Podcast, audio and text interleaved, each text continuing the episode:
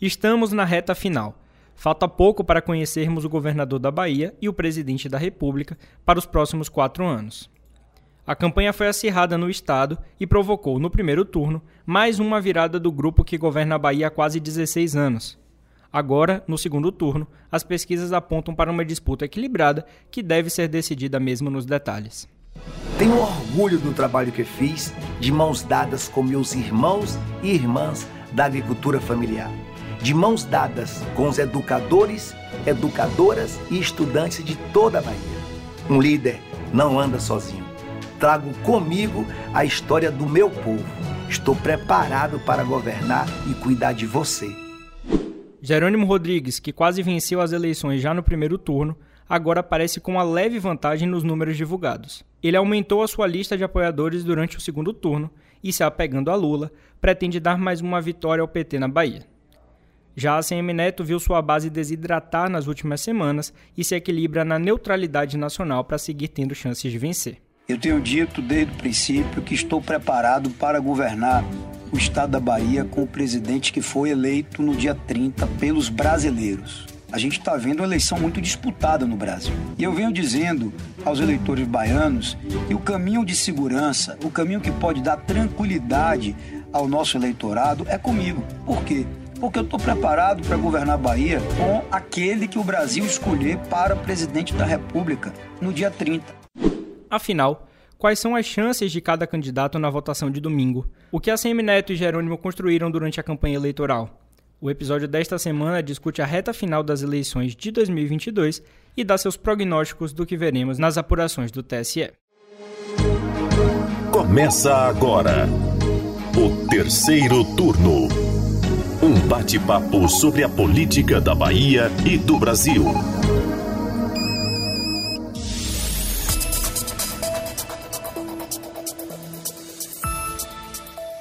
Eu sou Gabriel Lopes e comigo para a gravação do podcast de política do Bahia Notícias, os repórteres do site Lula Bonfim. Olá, turma. E Anderson Ramos. E aí, galera, tudo bem com vocês? Pois é, pessoal. Chegamos enfim aí aquele momento final da campanha eleitoral de 2022.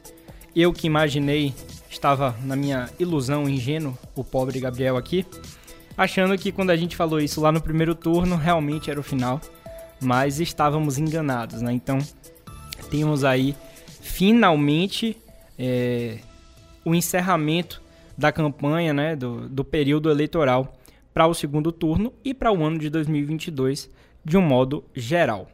A campanha que começou oficialmente lá em agosto, mas que na verdade a gente sabe bem, começou lá em fevereiro, com diversos atos na rua com a CM Neto, mas também com os eventos do Plano de Governo Participativo, o, o famoso PGP, que a gente já citou aqui no terceiro turno, do PT baiano.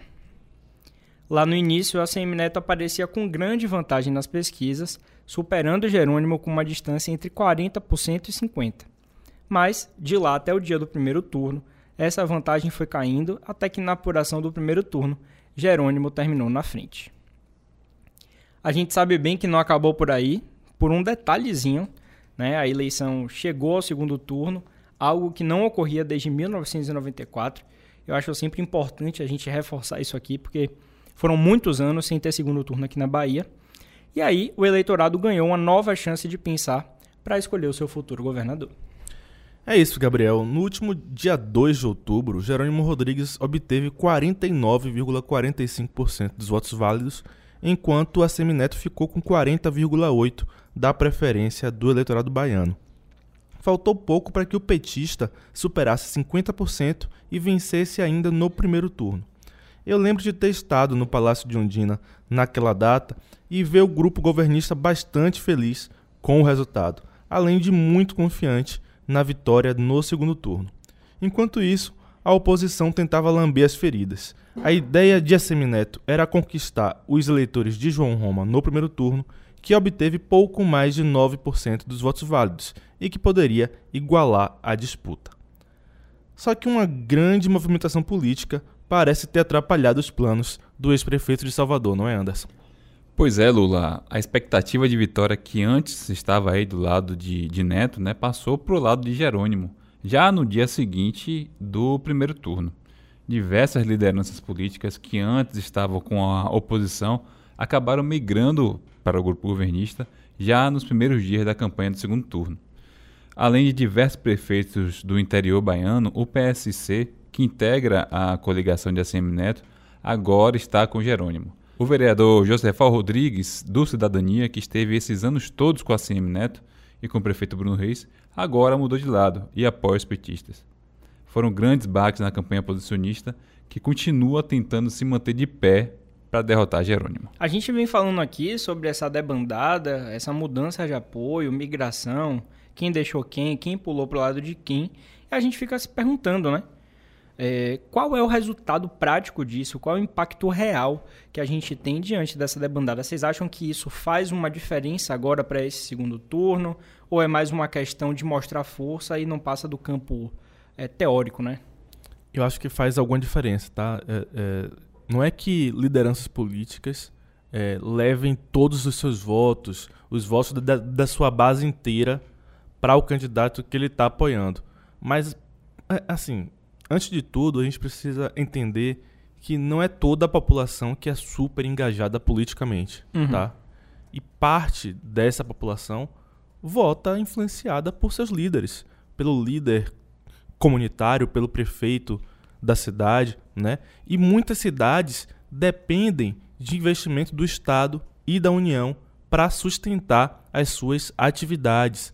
Então, se o prefeito fala, pô, esse candidato é melhor para o nosso município, isso acaba mobilizando vários votos, diversos votos. E aí a gente precisa entender é, é, que é muito por esse motivo também que esses, que esses prefeitos acabaram mudando de lado, né? Eles estão vendo agora a, a, grande possibilidade de Jerônimo vencer e acham, ó, é melhor pular é, desse barco antes que ele afunde, né? Para quando o governo novo se iniciar, eu iniciar com alguma moral, com alguma vantagem com o grupo que vai continuar governando. Aí fora que o governador Rui Costa ainda tem um pouquinho de tinta na caneta aí, né? Ele ainda pode é, atrapalhar com os planos de alguns é, gestores locais, né? Convênios, e, né? Isso, pois é, né? É, nessa retomada aí, né, depois das eleições, né? Uhum. Que por enquanto tá, tá parado tá parado, das é. eleições, uhum. então ele ainda pode vir a, a fazer algumas mudanças aí, enfim. Mas aquilo, né? Para quem está na frente, qualquer aliança pode significar vitória, né? E Jerônimo Rodrigues faltou muito pouco para ganhar no primeiro turno. Teoricamente, ele é, é, ficou aí perto dos faltando chega de cerca de 40, 50 mil votos né, para vencer o primeiro turno. É, teoricamente é disso que ele precisa no, no, no segundo turno. Né? Então, para ele, essas alianças é, são muito valiosas. Né? Qualquer acréscimo que ele tenha pode significar vitória, independente se os, os votos de Roma, 100% dos votos de Roma, vá, vá para Neto. Né? Pode não adiantar nada isso. Uhum.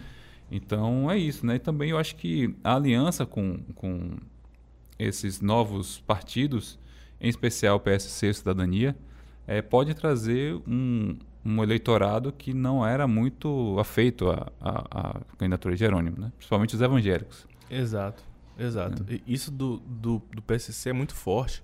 Inclusive, se você pega todas as pesquisas aí que estão saindo para o governo do Estado, é, em todas a Semineto vence Jerônimo entre os evangélicos. Todas. Real Time Big Data, é, Atlas, IPEC, em todas a Semineto tem uma boa vantagem contra Jerônimo entre os evangélicos. E aí, quando você tem o apoio do, do PSC, que é um partido é, é, identificado, calcado nessa coisa é, é, do cristianismo, do protestantismo, acima de tudo, aí você é, é, ganha a possibilidade de avançar nessa base eleitorada nessa base do, ele, do eleitorado evangélico. Lembrando que achei interessante você citar isso, Anderson, do PSC e do Cidadania. Você falou que os partidos estão com a candidatura de Jerônimo agora, e eu faço questão de frisar que uma ala do parti dos partidos está com a candidatura de Jerônimo. No caso do PSC, a gente já tem alguns quadros importantes do partido é, a nível federal, né? É o caso do, do deputado acabou não conseguindo a reeleição, mas ainda é deputado até janeiro, Abílio Santana, que já se manifestou contrário a essa movimentação de Heber Santana. É, o próprio vereador aqui de Salvador, Ricardo Almeida, e também o próprio caso de Laerte do Vando, que foi reeleito agora deputado estadual pelo partido. Então, uma ala do partido está realmente fechada com o Jerônimo, esse pessoal que é ligado a Heber Santana, mas muita gente já disse que não, tá, é, não foi favorável a essa, essa troca, né? Agora, curioso, né? Tá circulando aí nas redes um santinho Geroneto, né? um santinho Gero, Gero Bolso, né? É, Geronaro. Geronaro. Geronaro. Curioso isso, é, é, porque toda a campanha de Jerônimo é, é calcada nessa coisa da união com Lula, da parceria com Lula, né? Eu acho e aí surreal aparece isso. o PSC Eu acho é, surreal. unindo Jerônimo e Bolsonaro em um voto. Tem até até um empresário aqui de Salvador, eu não vou nem, nem revelar o nome dele, né? É melhor. Vai que, vai que ele não gosta. É melhor. Mas ele confidenciou aqui pra mim que o voto dele também é Jerônimo e Bolsonaro. O voto dele é Jerônimo e Bolsonaro. Ele falou que era, o- era, era o melhor pro segmento dele, pra, pra área dele, pra área que ele investia. E, e ele preferia Jerônimo na Bahia e Bolsonaro nacionalmente. Eu acho surreal. Tudo é possível na política. Mas aí, só para não deixar nada pendente, e aí eu falei que é o mesmo caso do PSC e do Cidadania, é, essa movimentação do Cidadania, né, Joseval, que por muitos anos estava como presidente estadual do Cidadania aqui na Bahia, decidiu manifestar seu apoio a Jerônimo, deu a entender que a movimentação era do Cidadania, mas a gente já tem pessoas também do partido contrárias. A própria direção nacional foi totalmente contra, decidiu dissolver, né? Teve a dissolução do partido aqui na, na- teve a dissolução do diretório estadual aqui da composição que estava com Joseval como presidente. E aí eles apontaram Isabela Souza, vereadora, né, era suplente de vereadora do próprio Joseval, mas quando ele foi alçado da Câmara Federal, assumiu o mandato aqui em Salvador, ela agora é a presidente, então ela já disse que está fechada com a Semineto. De fato, Isabela é um quadro ligado à Semineto, tá, pessoal? E o próprio Bruno, Bruno Reis, ela já ocupou é, um cargo na gestão também, municipal, se eu não me engano foi no Parque Social. Então, o próprio Lorival Neto, do Cidadania, que é praticamente um eterno suplente de vereador, mas que também tem uma posição importante aqui no, no, no partido a nível Salvador, né? já, já pleiteou, tem muitos cargos na prefeitura também.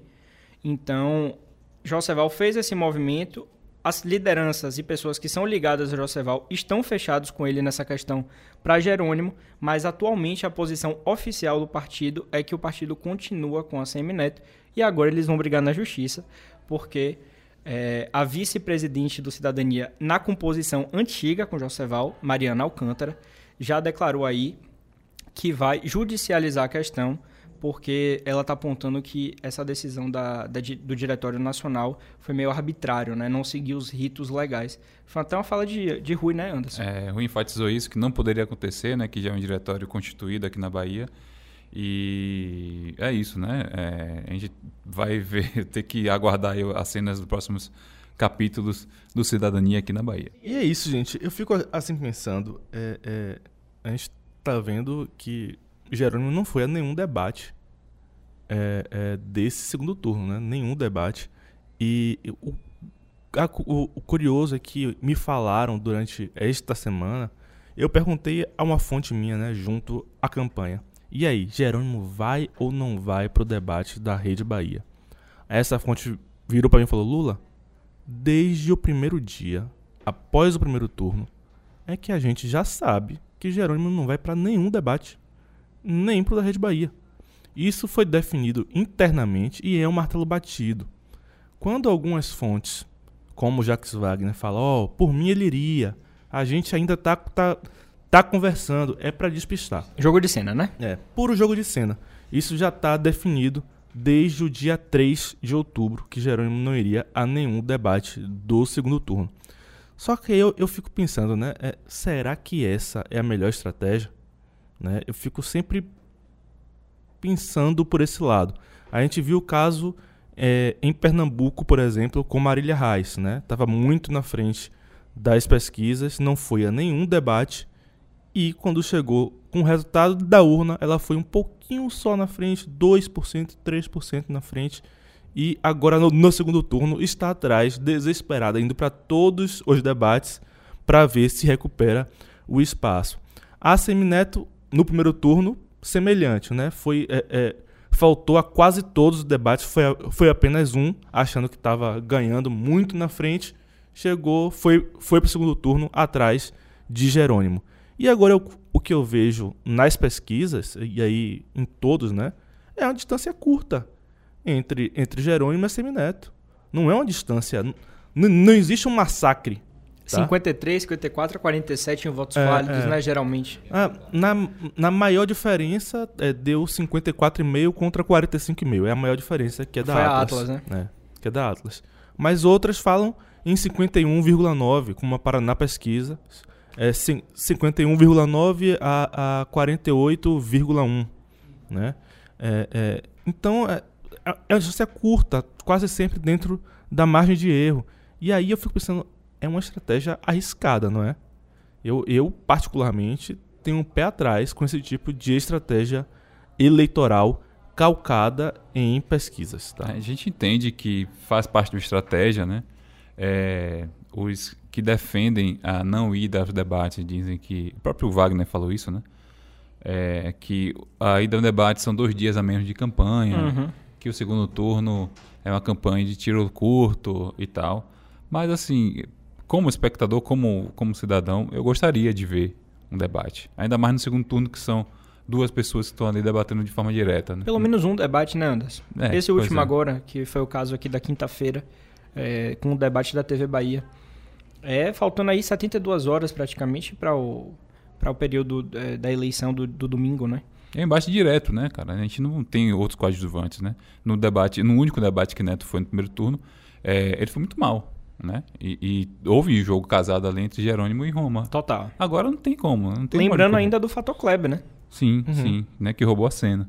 Né? Então não, não, ter, não vai ter ruído né? em embate direto, né?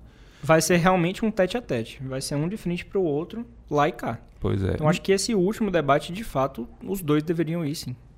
Pelo menos um. Um debate no segundo turno. A gente entende a estratégia, mas acho que pelo bem da democracia, né, como um todo, acho que é, é, valeria a gente ver pelo menos um debate. O curioso é, é, quando você vê alguns quadros políticos fazendo, fazendo um discurso que eu considero bem hipócrita, tá? Eu vi é, é, gente do, do, do PT durante o primeiro turno todo criticando a Semineto por não ir. Chamando né? de fujão. Chamado de, de fujão. E agora eu vejo o contrário também, né? É, a galera ligada a Semineto, que estava defendendo a Semineto não ir durante os debates do primeiro turno, e agora reclamando, apontando Jerônimo como fujão também. Eu acho isso é, é, bem hipócrita da Incoerente parte dos dois lados. Da parte da política baiana, tá? Porque eu, eu vejo isso de todos os lados, uhum. de todos os lados. Uma coisa que me chamou a atenção também foi que todas as televisões daqui da Bahia, né, as, as da TV aberta, Band, Record, Atu e a TV Globo, é, e a TV Bahia, perdão, é, anunciaram debates, né? Mas curiosamente a TV não anunciou. Vocês não sei Exato. se vocês repararam isso, né? A e TV... no primeiro turno foi a primeira TV a fazer. É. A TV de debate, né? Então, uhum. Então acho que isso pode indicar alguma coisa, né? é. Mas assim, eu, eu já ouvi também, quando eu, eu questionei isso, é, é, uma fonte minha de dentro do, do PT, ele me respondeu o seguinte: É, mas Aratu também não fez no, no primeiro turno, né? Não convocou nenhum debate no primeiro turno. Uhum. E aí eu falei, tá, mas isso justifica? Né? Para mim, não justifica. Não justifica. É, é, eu acho que é, estão perdidos um pouco. E eu acho que isso só dialoga, no fundo, no fundo, com a sua base já é, é, ideológica bem fixada, tá? Uhum. O público que vê de fora olha para isso e fala: Isso é hipócrita, hein?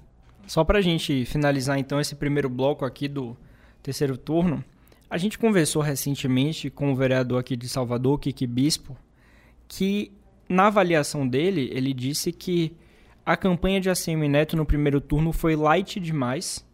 E recentemente também tivemos declarações do deputado estadual reeleito, Tiago Correia, que vem a ser o marido da candidata vice-governadora na chapa de ACM Neto, Ana Coelho.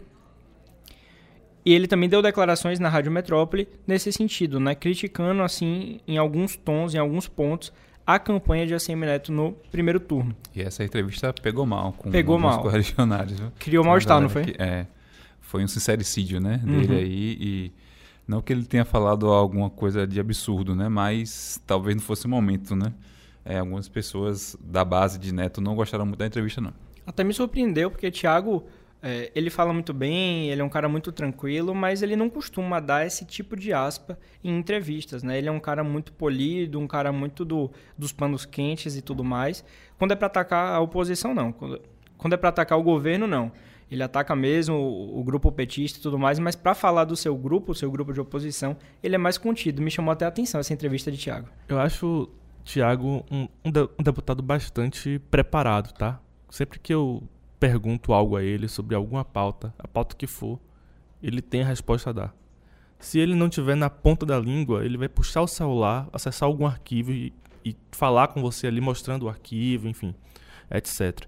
É, mas eu já vi Thiago também dar uma resposta assim é, é, é, delicada politicamente e que também repercutiu mal entre é, é, seus aliados mais próximos.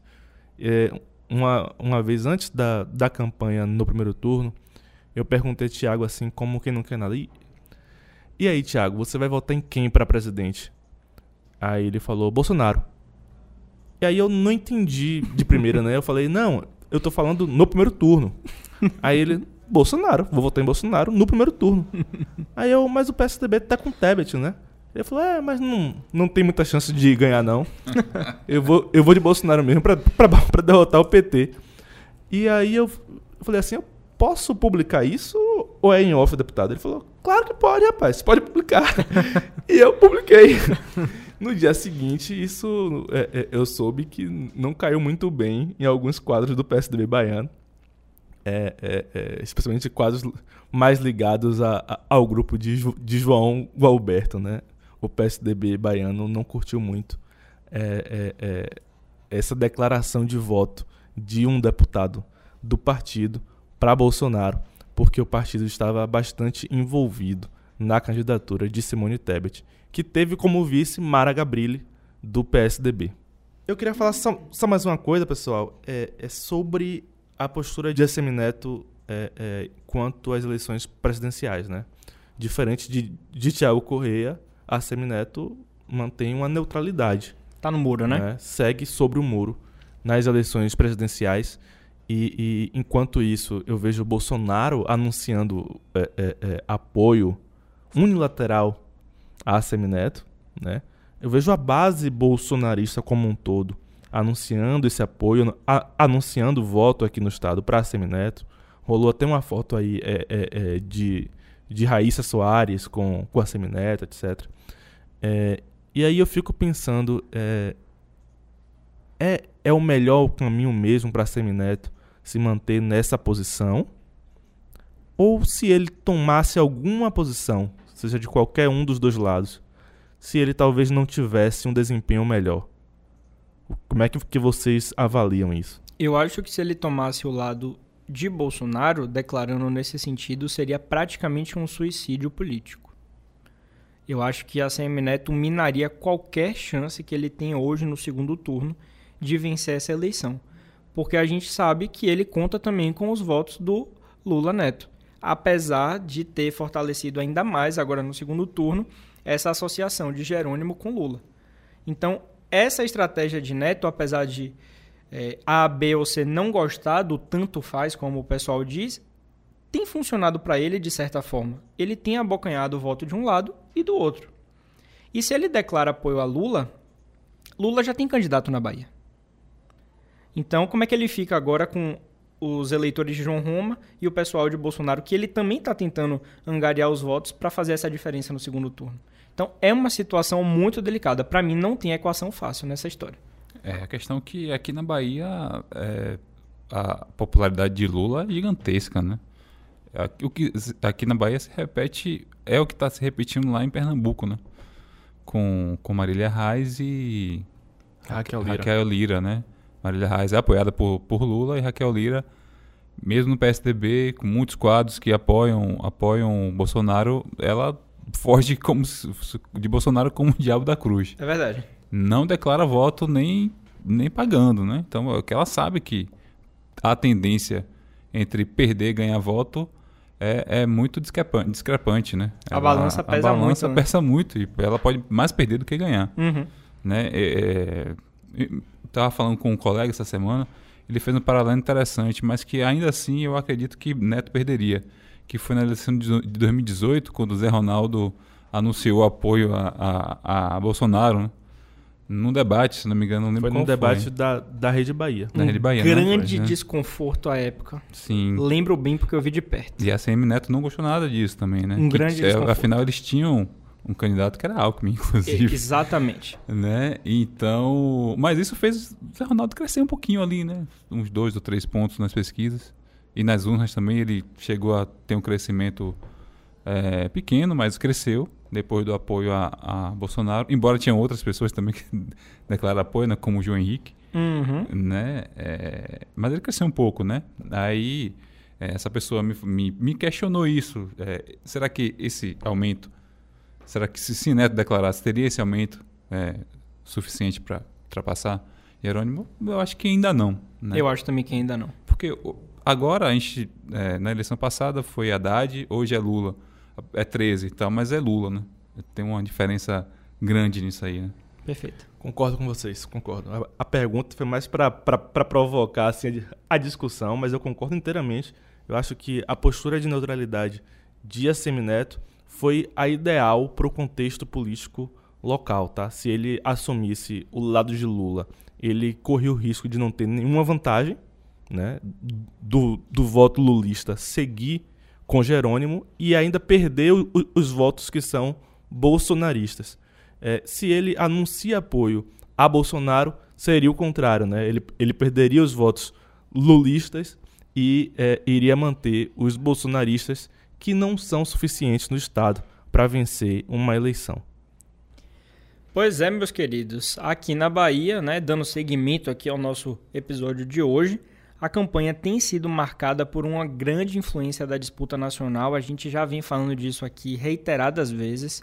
Está polarizada aí desde o início entre as candidaturas do atual presidente da República, Jair Bolsonaro, do PL, e do ex-presidente Lula, do PT. As pesquisas apontavam uma grande chance de Lula vencer as eleições presidenciais ainda no primeiro turno, ou até que fosse ao segundo turno, mas com uma grande vantagem do petista. A diferença ficou ali entre os 6 milhões, não foi? 6 milhões de votos.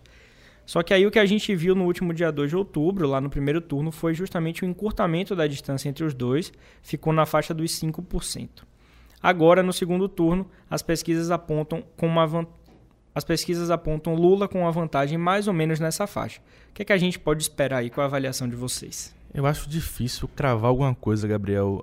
Algumas pesquisas apontam até empate técnico entre Lula e, e Bolsonaro, né? Na semana passada, os números apontavam para um leve encurtamento da distância entre os dois.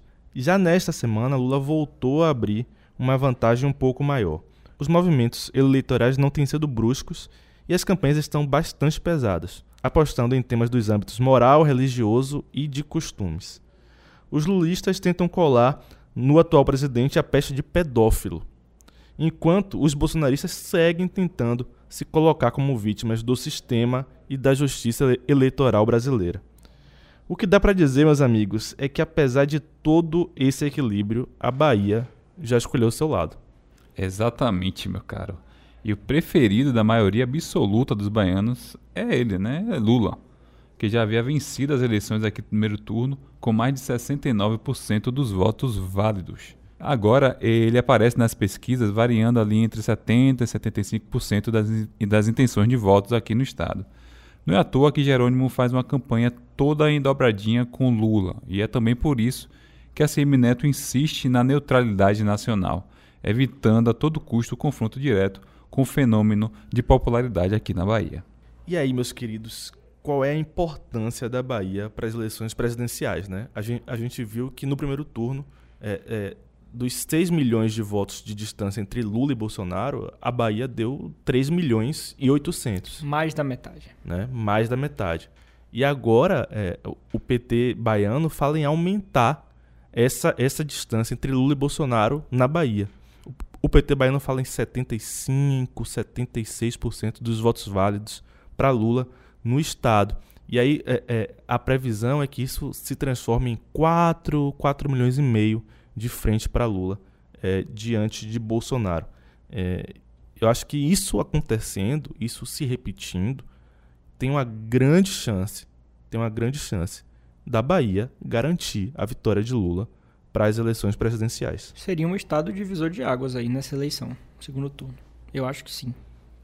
E aí a gente vê, pessoal, é, é, a importância da Bahia para os candidatos, né? Lula veio ao estado quatro vezes nesse ano, quatro vezes. Primeiro, no lançamento da chapa Jerônimo e Geraldo Júnior, né? Depois, no 2 de julho. No, na reta final do primeiro turno, ele foi para uma caminhada ali na Cidade Baixa, terminando na igreja do Bonfim. E agora, no início do segundo turno, a caminhada entre Ondina e Barra. Bolsonaro também veio é, três vezes para o estado neste ano. Veio no 2 de julho, né? É, é, foi a Juazeiro, foi a Petrolina e Juazeiro é, é, é, na reta final do primeiro turno. E agora, mais recentemente, nesta semana, ele foi a dois municípios, Guanambi e Luiz Eduardo Magalhães. Né? Luiz Eduardo Magalhães que foi um dos municípios que ele venceu na Bahia no, no, no primeiro turno. Né? Ele, ele venceu em dois, venceu em, em Luiz Eduardo e venceu em Buerarema. Em Guanambi ele não venceu, mas Guanambi é, é uma escolha interessante porque ele tem uma relação próxima com o prefeito de, de Guanambi, que é Nilo Coelho, ex-governador do estado, e tio de Ana Coelho, que é candidata a vice-governadora na chapa de Assemineto. Né? Então a, a escolha passa muito por isso. É, é, não existe escolha inocente, tá, pessoal? Essas escolhas passam, é, é, é, é, no caso de Bolsonaro, e eu até falei isso aqui no programa passado, tá? Quando a gente estava debatendo a possibilidade de Bolsonaro vir nesta semana, aí eu falei, ó, eu aposto, conhecendo o bolsonarismo como eu conheço, que ele vai em locais em que ele é forte.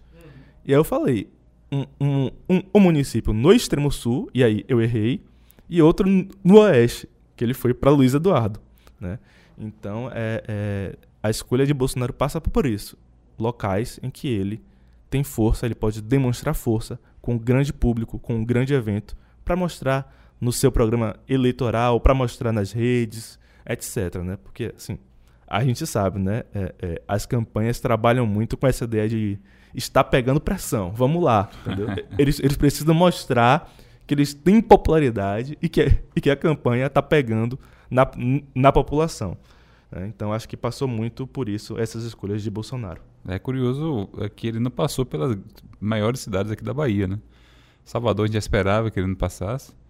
É, mas em feira em Vitória da Conquista ele também onde ele tem um, um, apoio né considerável ele passou em Salvador em feira Anderson antes da campanha no, sim, sim. É, em feira ele passou no dia 1 de julho e, e veio para Salvador no dia 2 de, de julho, julho. Foi, é, onde foi fez uma mas né? durante a campanha ele escolheu o interior escolheu Juazeiro é, Guanambi e Luiz Eduardo diferente de Lula né que só passou por Salvador é.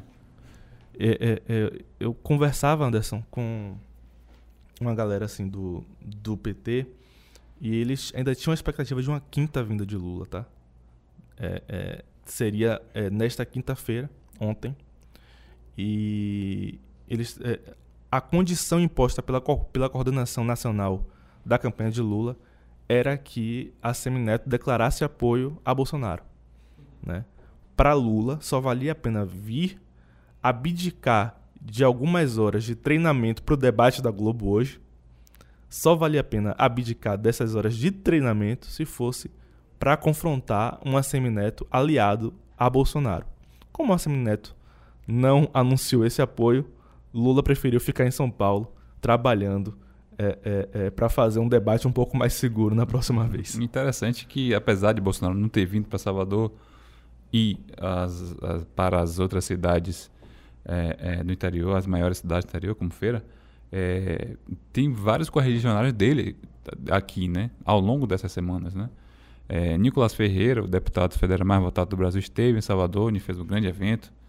Deu uma molecada retada lá na região do, do Guatemi, se não me engano. Não lembro exatamente onde foi. Não foi no FTC, não? Não lembro. Ele fez dois eventos. Ele, ele vinha para um encontro numa igreja ali que Sim, fica na sim. UniFTC, ali ah, na sim, paralela. É, é isso mesmo. Se foi esse. É isso. Onde deu um, um público é, grande. E nessa semana, é, sua esposa, Michele Bolsonaro, esteve em Feira de Santana. Damares. Junto, junto Damares. com, com Damares, né? É. Damares que é, passou parte da infância dela em Feira de Santana. Sim. Vale, vale ressaltar. E o filho dele, Eduardo Bolsonaro, também está aqui na Bahia, né? Se não me engano, ele está em, em Porto Seguro na quinta-feira. Ele esteve em Porto Seguro. Então, apesar de Bolsonaro não estar aqui, ele praticamente está morando em Minas Gerais, né? Que ele faz um, um evento lá toda semana. Minas, que é que é o, o- talvez o estado mais cobiçado entre entre Lula e Bolsonaro nessa eleição, né? Talvez É o, é o Iowa do Brasil. pode Os se Estados dizer Unidos que tem esse, esse- esses swing states, né? Uhum. Eu diria que aqui, aqui no Brasil são os três do Sudeste, Rio de Janeiro, São Paulo e Minas. E Minas é esse é, é, que, em regra, quem ganha É, em Minas ganha ganha nacional. as eleições presidenciais. É. Então, então é isso, né? Mas ele tem seus emissários, né, Anderson, por aqui. É, muitos emissários. Você Muitos. falou aí que é, a Semineto, você falou, Lula, que a Semineto não declarou apoio a Bolsonaro, mas o contrário a gente viu, né? Saiu da boca de Bolsonaro que ele está fechado com a Semineto aqui, independente dele querer conversa, querer acordo, querer alguma coisa, porque segundo o Bolsonaro, onde o PT está, ele está do outro lado, né, rapaz? Curioso, né? A gente ouviu isso algumas vezes de João Roma, inclusive, durante o primeiro turno.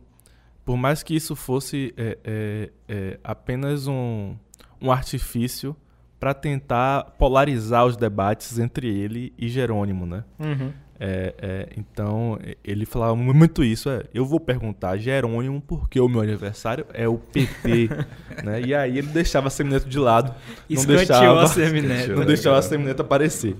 É, é, mas esse, é, isso é, é verdade, né? O grande, o grande ad- adversário do bolsonarismo é mesmo o PT, né? Ele, ele cresce, inclusive, com base nisso, né? Se alimenta dessa aversão ao PT. O antipetismo. E é, é, é, Bolsonaro falou isso em Guanambi, né? Quando ele, ele, ele declarou esse apoio a Semineto, primeiro em Guanambi, no comício que ele, que ele realizou lá. E agora viralizou pela internet alguns vídeos né, de alguns moradores de Guanambi é, dizendo que estavam ali porque, porque receberam dinheiro, mas que votavam em Lula. E eu achei isso muito curioso, né? O pessoal gravando o vídeo, olha, aqui, ó, ganhei um dinheiro deles aqui, vestido de camisa do Brasil, bandeira do Brasil e tal, não sei o quê. Mas eu voto 13, viu? Voto 13. É, é, é, isso reflete um pouco da dificuldade que Bolsonaro enfrenta no Estado.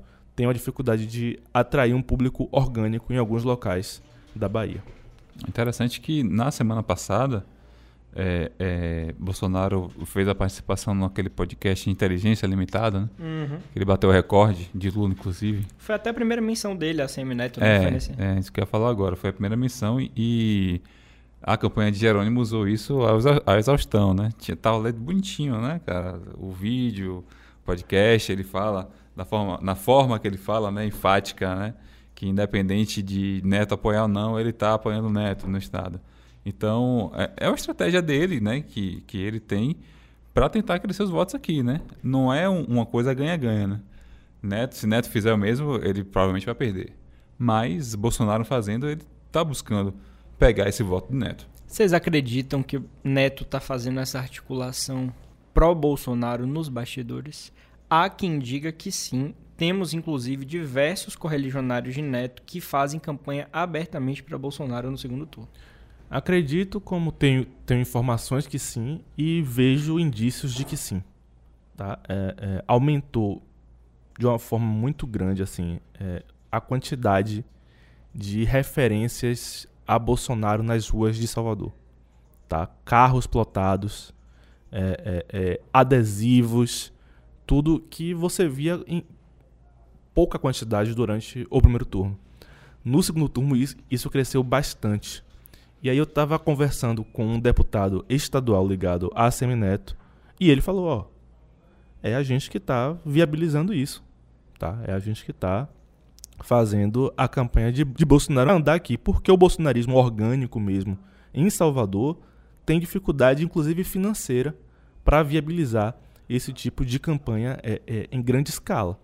Então a gente está dando esse apoio para que eles possam é, é, crescer na cidade, porque assim, quanto menor for o lulismo em Salvador, é melhor para Semineto, né? Então, é, é, é, dar sustentação de bastidores à campanha de, de Bolsonaro no estado é interessante para Semineto.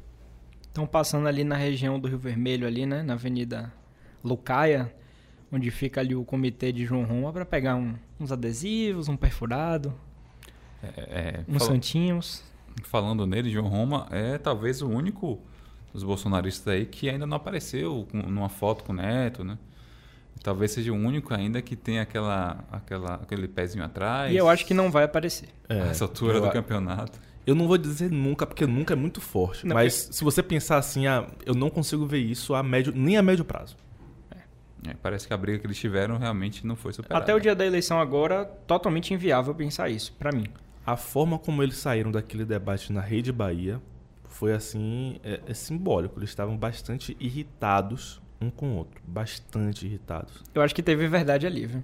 Eu, eu não, não tenho dúvida. Ali foi verdadeiro. Foi levado Foi pro verdadeiro. pessoal, literalmente. Virou caso de família. É, é. Gente, é, é, eu, eu acho assim. eu- Eu vou passar para uma parte do prognóstico, tá? É, Eu, eu vou dar palpite. Eu, eu me arrisco mesmo, tá, gente? Eu me arrisco. É, eu acho que a eleição da Bahia tá um pouco mais clara do que a nacional. Uhum. Eu acho que Jerônimo é o favorito para vencer as eleições e governar a Bahia pelos próximos quatro anos. É, é, não acho que a, a distância está tão grande quanto algumas pessoas estão dizendo nos bastidores.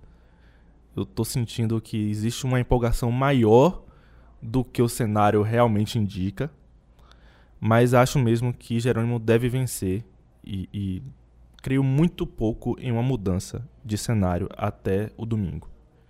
Já no nacional, gente, aí é, é bastante apertado. Bastante apertado. É, é, tem grande chance de Lula vencer com a distância até menor de, do que 2%. Tá? E, e aí a gente fica pensando assim no tal do terceiro turno, né? o terceiro turno. Não o nosso terceiro turno aqui. Que Mas- inclusive essa semana viralizou aí esse negócio de terceiro, Terceiro turno, turno, viu, é. pessoal? Terceiro turno. Inclusive, é, é, você que tá, que tá aí ouvindo, ajude a divulgar a gente. Poste em suas redes assim, ó, terceiro turno, entenda, terceiro turno, e, e poste o link Por favor. pra galera ouvir a gente. Ajude a gente a ajude. gente. É, porque é, é, existe esse temor de que Bolsonaro use é, o resultado apertado da eleição para tentar melar é, o jogo eleitoral, né? Então, é, é, eu acho que tem uma grande chance desse resultado ser bastante, bastante apertado, por mais que eu acho que tem um, um, um leve favoritismo de Lula. Vou dar meus pitacos aqui também.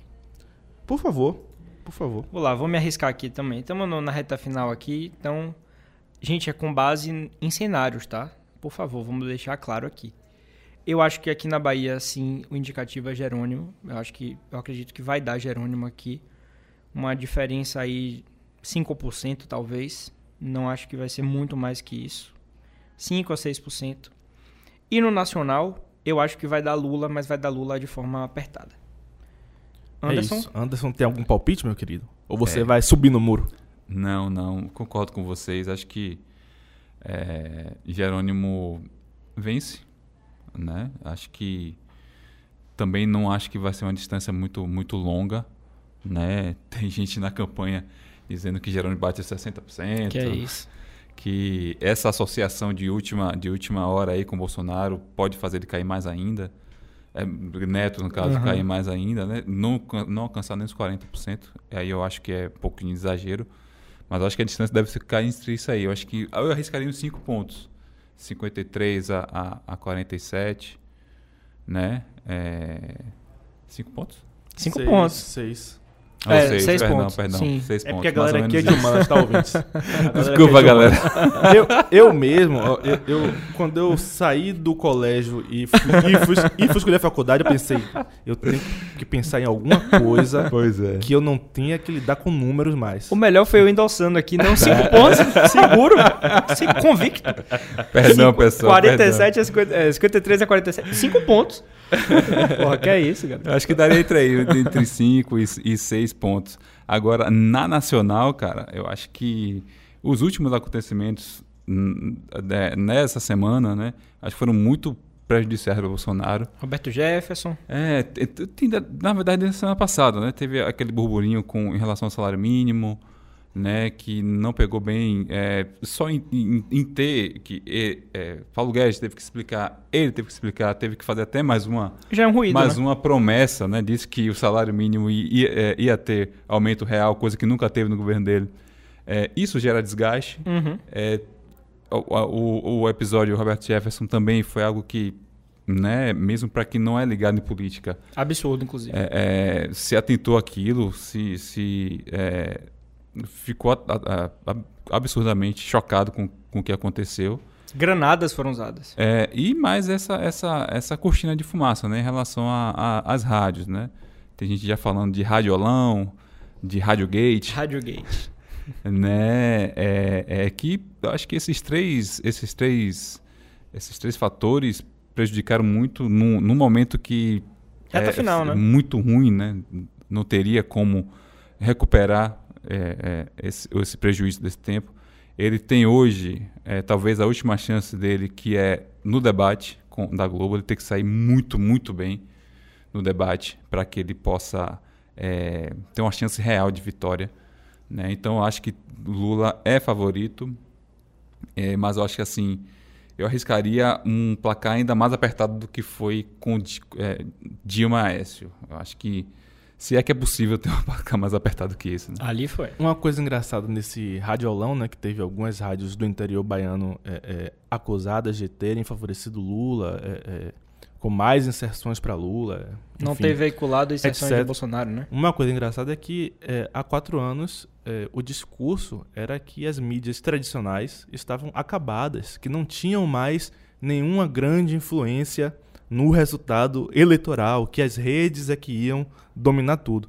Aí agora, quatro anos depois, né, é, é, as rádios pequenas do interior passaram a ter um- uma grande importância no resultado assim, eleitoral, Protagonistas etc, agora. etc.